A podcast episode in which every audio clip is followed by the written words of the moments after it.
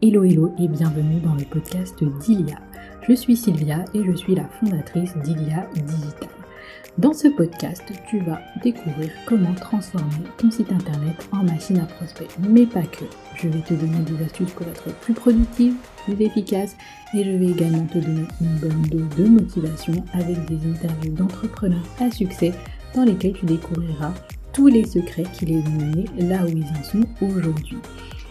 Et justement aujourd'hui c'est jour de motivation et on va retrouver Elodie, business coach et coach en reconversion professionnelle qui a réussi en moins d'un an à atteindre les 20 000 euros de chiffre d'affaires par trimestre. Euh, du coup, est-ce que tu peux te présenter, ton prénom, ton âge et qu'est-ce que tu fais maintenant?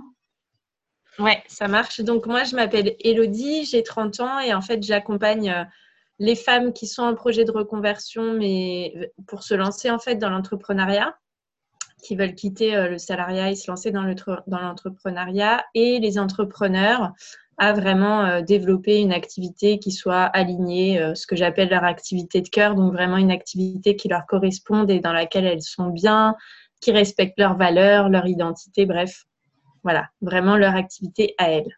Ok, et du coup, tu n'accompagnes que les femmes? Ouais, du coup, j'accompagne que les femmes, ouais, tout à fait. J'ai une, une clientèle qui est exclusivement féminine. D'accord. Et pourquoi ce, choix, juste par curiosité? Alors, au départ, c'était parce que j'attirais que des femmes et du coup, par euh, logique, on va dire, je me suis dit, bah, du coup, je vais m'adresser que aux femmes. Et en fait, euh, au fur et à mesure d'accompagner des femmes, je me rends compte que je suis vraiment euh, engagée justement à différents niveaux avec les femmes, notamment libérer l'abondance financière, le rapport à l'argent. Je me rends compte que chez les femmes, c'est quand même très compliqué, qu'il y a beaucoup de femmes qui se reposent aussi sur la personne avec qui elles vivent ou qui s'interdisent de gagner de l'argent parce que leur mère ou leur grand-mère ne gagnait pas beaucoup, n'était pas indépendante financièrement. Et, euh, et puis, bah, s'épanouir aussi dans l'activité qu'elles font, euh, où il y en a beaucoup, euh, bah, pareil, qui, par exemple, ne s'autorisent pas forcément à travailler ou qui prennent un petit boulot à côté, mais qui s'autorisent pas vraiment à s'épanouir en tant que femme, en fait. Mhm. Hein. Et euh, du coup, c'est vraiment ça maintenant mon cheval de bataille, qu'il n'était pas forcément au début, mais à force de travailler avec des femmes, c'est venu confirmer le fait que, que j'aimais vraiment travailler qu'avec des femmes en fait. Ok, super. Et du coup, quand as-tu commencé ton activité? Alors, mon activité, j'ai démarré, bah écoute, c'était en avril de l'année dernière, donc ça fait même pas un an, ouais, c'était ça, c'était en avril, fin avril dernière, fin avril 2018. Euh, Donc, euh, tu vois, c'est assez, euh, ah assez récent, en fait. C'est récent. Ouais. Ok. Et qu'est-ce que tu faisais avant, du coup? Avant, j'étais fleuriste, donc a priori, on peut se dire rien à voir, mais en fait, ça a des points en commun. Je dirais pas beaucoup de points en commun, mais ça a quand même des points en commun du fait que même si j'étais pas vraiment dans l'accompagnement, j'étais quand même en contact avec des gens toute la journée. Simplement, en fait, à un moment donné, j'avais envie de leur apporter plus. J'aimais bien le fait, quand j'étais fleuriste, que j'apporte un peu du bonheur aux gens. Tu vois que c'était un peu une parenthèse, en fait, dans leur journée. Souvent, ils disaient, ah, vous avez le plus beau métier du monde et tout. Bon, il y a aussi beaucoup de côtés très difficiles hein, dans le métier de fleuriste qu'on ne voit pas forcément quand on passe euh, acheter un bouquet de fleurs. Mais du coup, voilà, j'avais toujours eu la fibre sociale, en fait. Dès que j'ai terminé mon bac, j'ai essayé de faire euh, des études d'assistante sociale. J'ai fait un an aussi en tant qu'éducatrice de jeunes enfants, mais tu vois, je sentais que c'était pas vraiment ça, que c'était pas ça que j'avais envie de faire. Euh, assistante sociale, être dans un bureau toute la journée à remplir des papiers, c'était pas du tout mon délire. En plus, il y avait beaucoup d'administratifs, de bah remplissez votre dossier, on verra quand est-ce qu'on a une réponse et tout. Et moi, c'était pas du tout ça. Enfin, je me sentais enfermée en fait là-dedans. Je me sentais pas du tout à ma place. Et du coup, je me suis dit, bah, j'ai vraiment envie de, d'apporter plus, mais sur le coup, je connaissais pas le métier de coach, donc j'avais un peu euh, lâché l'affaire, quoi, si tu veux. Et à un moment donné, c'est vraiment revenu comme une évidence de me dire, non, mais en fait, euh, j'ai vraiment envie de faire ça. Quand j'ai commencé à être fleuriste, en fait, j'ai toujours su que que je ne serais pas fleuriste toute ma vie. Alors, je peux pas te l'expliquer, mais j'ai tout de suite su, même en ayant fait trois ans d'études et tout, que ce serait pas ça tout le temps, quoi. Je le savais. Et là, maintenant, tu es sûre euh, d'avoir trouvé ta voie, que c'est ça qui va faire toute ta vie Ouais, alors, euh, En fait, pour moi, le coaching, c'est une base sur laquelle je m'appuie, mais à laquelle j'ai vraiment envie de pouvoir apporter euh, plein d'approches qui m'intéressent. J'ai vraiment envie de me faire mon activité à moi, pas juste être coach. Tu vois, là, par exemple, je suis en train de ramener une dimension énergétique et j'aime beaucoup pouvoir mêler le coaching et l'énergétique avec mes clientes parce que ça me permet d'aller beaucoup plus loin, notamment au niveau des peurs, des croyances, tu vois, tout ce qui bloque au niveau énergétique ça permet d'aller débloquer du coup concrètement en fait hein, dans leur vie. Et, euh, et voilà, j'ai envie que si à un moment donné euh, j'ai envie de, de faire d'autres choses, bah, que je puisse le ramener euh, dans ma pratique. Je suis pas enfermée, si tu veux, dans ma case coach à me dire j'ai ce que ma vie.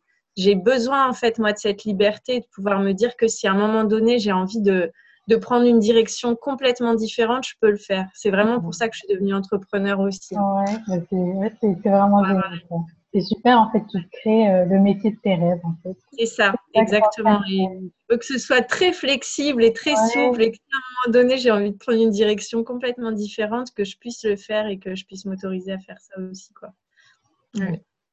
Et du coup, comment tu as découvert euh, le métier de coach? Comment ça Alors, le métier de coach, bah écoute, c'était en septembre 2018, donc tu vois, ça fait pas longtemps non plus en fait.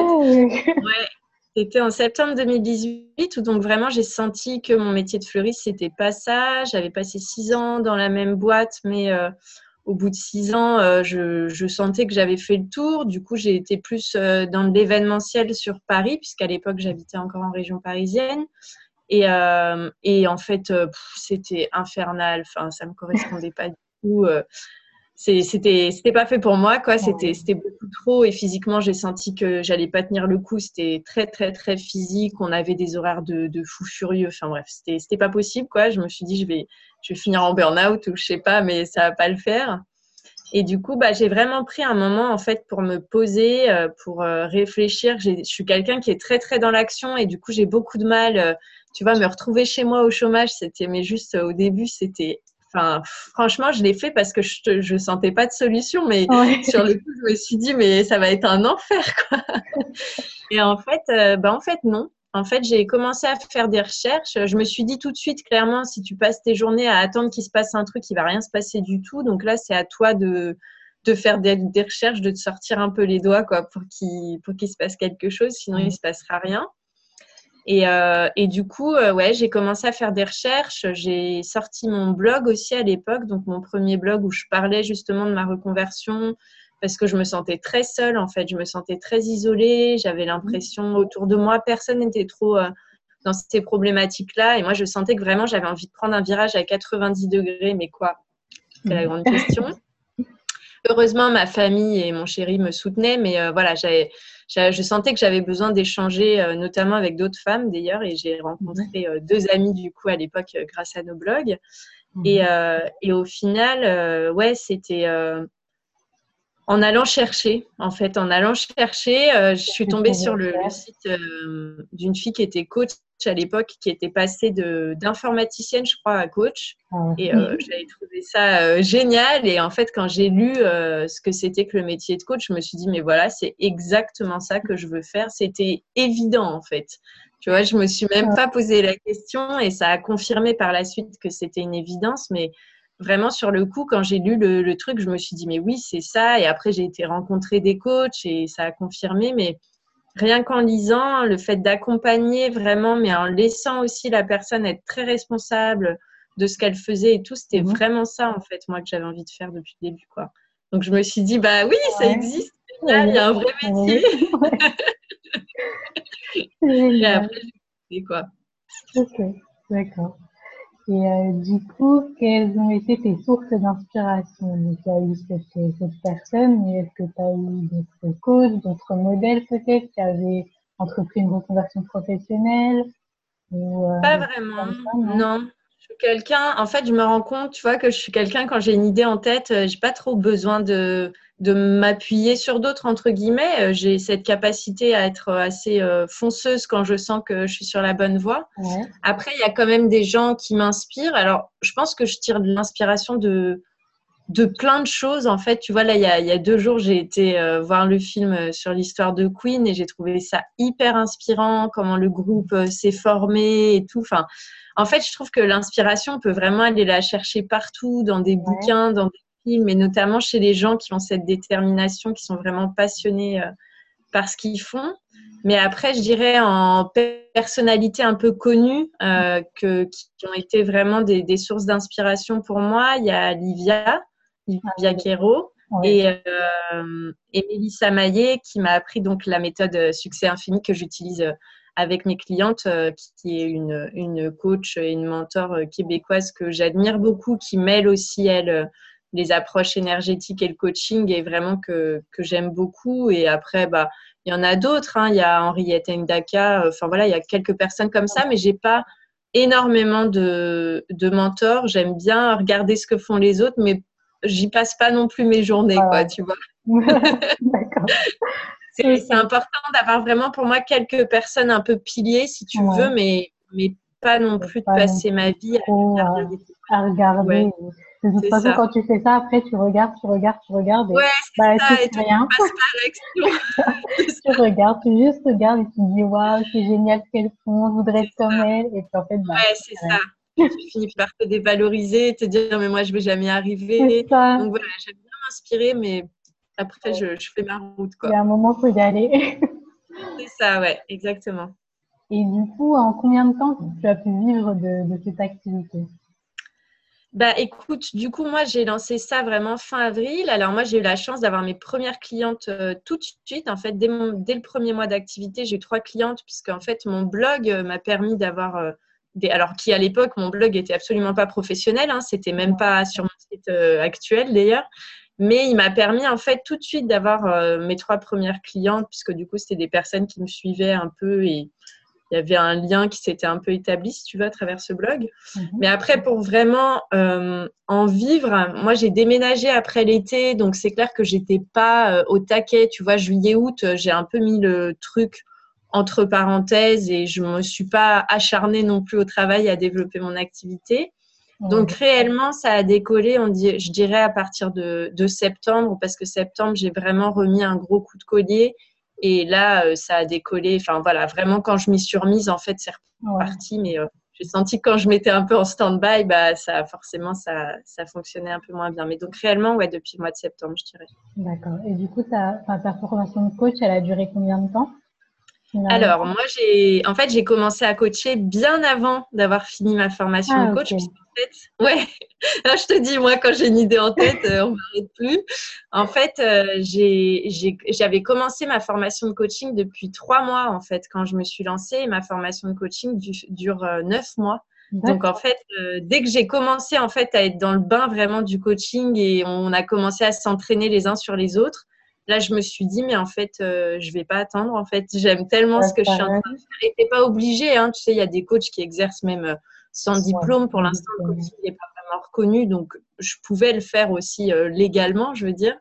Et du coup, je me suis dit, bah, en fait, je vais pas attendre. Je vais, je vais y aller maintenant. On va voir, quoi. Et donc, au début, j'avais prévu, tu sais, de me prendre un petit mi-temps à côté en me disant, comme ça, ça me laisse le temps. Et puis, bah, en fait, non. en fait, non, pas du tout. Je suis jamais retournée au salariat et quoi, en fait. Et ça a très bien fonctionné. Et aujourd'hui, euh, enfin, j'ai plus du tout ni envie ni besoin de retourner dans le salariat et je n'envisage plus du tout, quoi. Je pourrais plus, je crois, être salarié maintenant. Je comprends.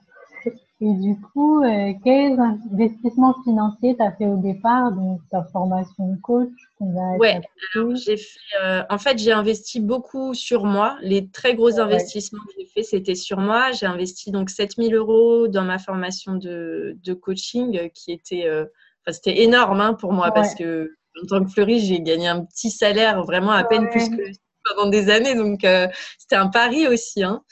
Euh, donc 7000 euros dans ma formation. Après, bah, simplement, je me suis racheté un très bon ordi puisque je savais que j'allais devoir faire mes consultations, puisque moi, je fais du coaching que à distance, donc j'allais devoir être sur l'ordi toute la journée. Euh, donc j'ai mis ouais, à peu près 2000 euh, ou 2500 euros dans un ordi. Et après, bah, honnêtement, euh, voilà, je me suis formée. Donc là, j'ai investi dans ma formation d'énergétique euh, qui m'a coûté à peu près 2000 euros. Je dirais que sur une année, j'ai dû dépenser entre 10 000 et 15 000 euros. Mais en fait, au niveau matériel, j'ai quasiment rien acheté. En fait, tout ce que j'ai acheté, c'est vraiment moi pour me former. Ouais. C'est développer. Ouais, c'est vraiment ça. c'est génial. Et du coup, tu as investi euh, peut-être l'argent que tu gagnais au début dans. Ouais, j'ai. Ouais, bah, les sous que j'avais mis de côté, en fait, quoi. Même un peu plus. Un peu plus que les sous que j'avais mis de côté sur toutes mes années de salariat. Du coup, simplement, j'ai investi tout ça. Euh, bah, dans mes formations en fait et du coup je me suis aussi pas trop laissé le choix quant au fait que ça fonctionne ou pas parce que je me suis dit bah clairement là t'as rien donc il va falloir y aller ma grande quoi, tu vois voilà pas le choix pas de plan B faut que ça marche Ouais, ouais, vraiment, je ne me suis pas laissé le choix, vraiment.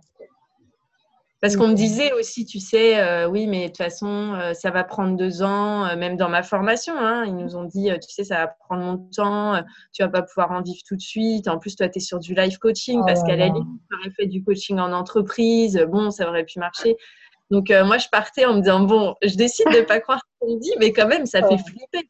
Quoi, bah oui, quand tu entends ça, tu te dis, tu es déjà découragé d'avance, en fait. Tu n'as même pas commencé bah, et tu es déjà découragé.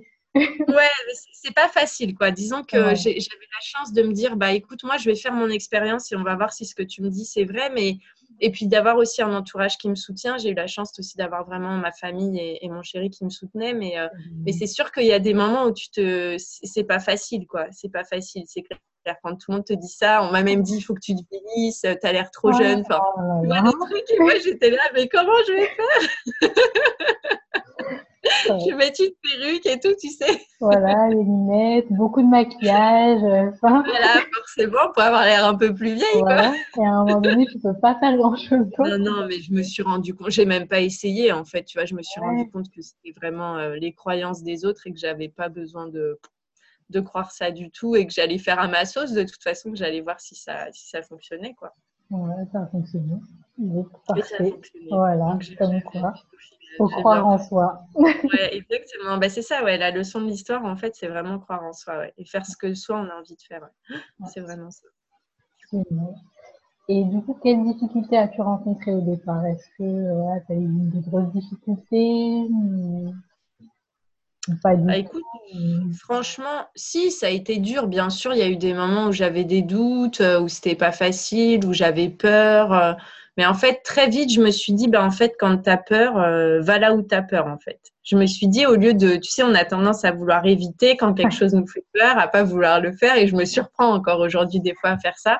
Mais je me suis rendu compte vraiment que quand j'allais précisément là où ça me fait peur et que je posais exactement l'action justement qui me fait peur et que je repousse, en fait, c'est souvent là qu'il se passe vraiment des trucs euh, incroyables. Tu vois, typiquement, quand j'ai lancé mon blog, au tout début, là, avant même de faire ma reconversion et tout, mais sur le coup, mais ça me terrorisait. J'en parlais à personne autour de moi. Tu sais, limite, j'avais honte et tout.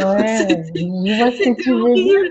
J'avais l'impression de m'exposer au monde entier. Pareil avec mon compte Instagram. Enfin, c'était euh, quoi. Et en fait, je me, suis, je me dis aujourd'hui, mais en fait, mais enfin, ça a été le départ de tout. En fait, heureusement que je l'ai fait, quoi. Mais euh, sur le coup, ouais, bien sûr, euh, bien sûr, j'ai eu des peurs, j'ai eu des doutes, euh, j'ai eu des angoisses. J'ai pas vraiment eu de moment de ras-le-bol où j'ai pensé à tout arrêter et tout. Des fois, je lis des, mmh témoignages d'entrepreneurs comme ça. J'ai, j'ai pas connu ça bah, parce que mon activité a connu.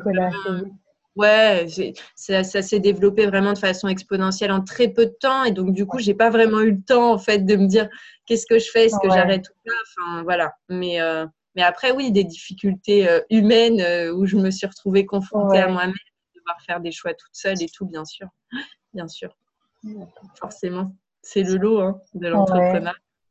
Et donc, toi, ça a vraiment été d'aller là où tu as peur et ouais, croire en toi et voilà, jamais, jamais abandonné finalement.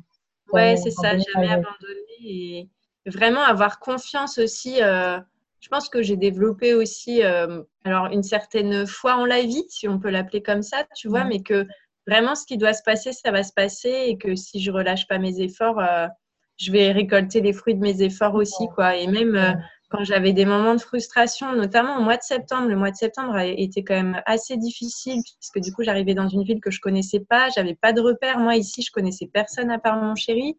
J'avais pas trop l'occasion en plus de rencontrer d'autres gens. Et, euh, et, cette période-là était un peu, un peu frustrante. Ouais, du coup, bah, mon activité avait été mise en stand-by un peu pendant deux mois. Mhm. Donc, euh, je savais pas trop comment relancer la machine, euh, tu vois, mais au final, euh, ça a été, quoi. J'ai surmonté ça et je me suis lancée. Mais, mais c'est normal aussi qu'il y ait des moments où tu as l'impression de stagner, tu sais plus comment avancer. Et puis, c'est des moments charnières, en fait, je me rends compte. Où là, justement, c'était la capacité à, à vraiment sortir, à te remettre en question. Bah, c'est là où, justement, tu vas pouvoir atteindre le palier suivant, quoi. Et si tu te décourages, bah, au contraire, où tu vas tu risques de tomber un peu, tu sais, dans, le, dans la, descente infernale, quoi. Ouais. D'accord.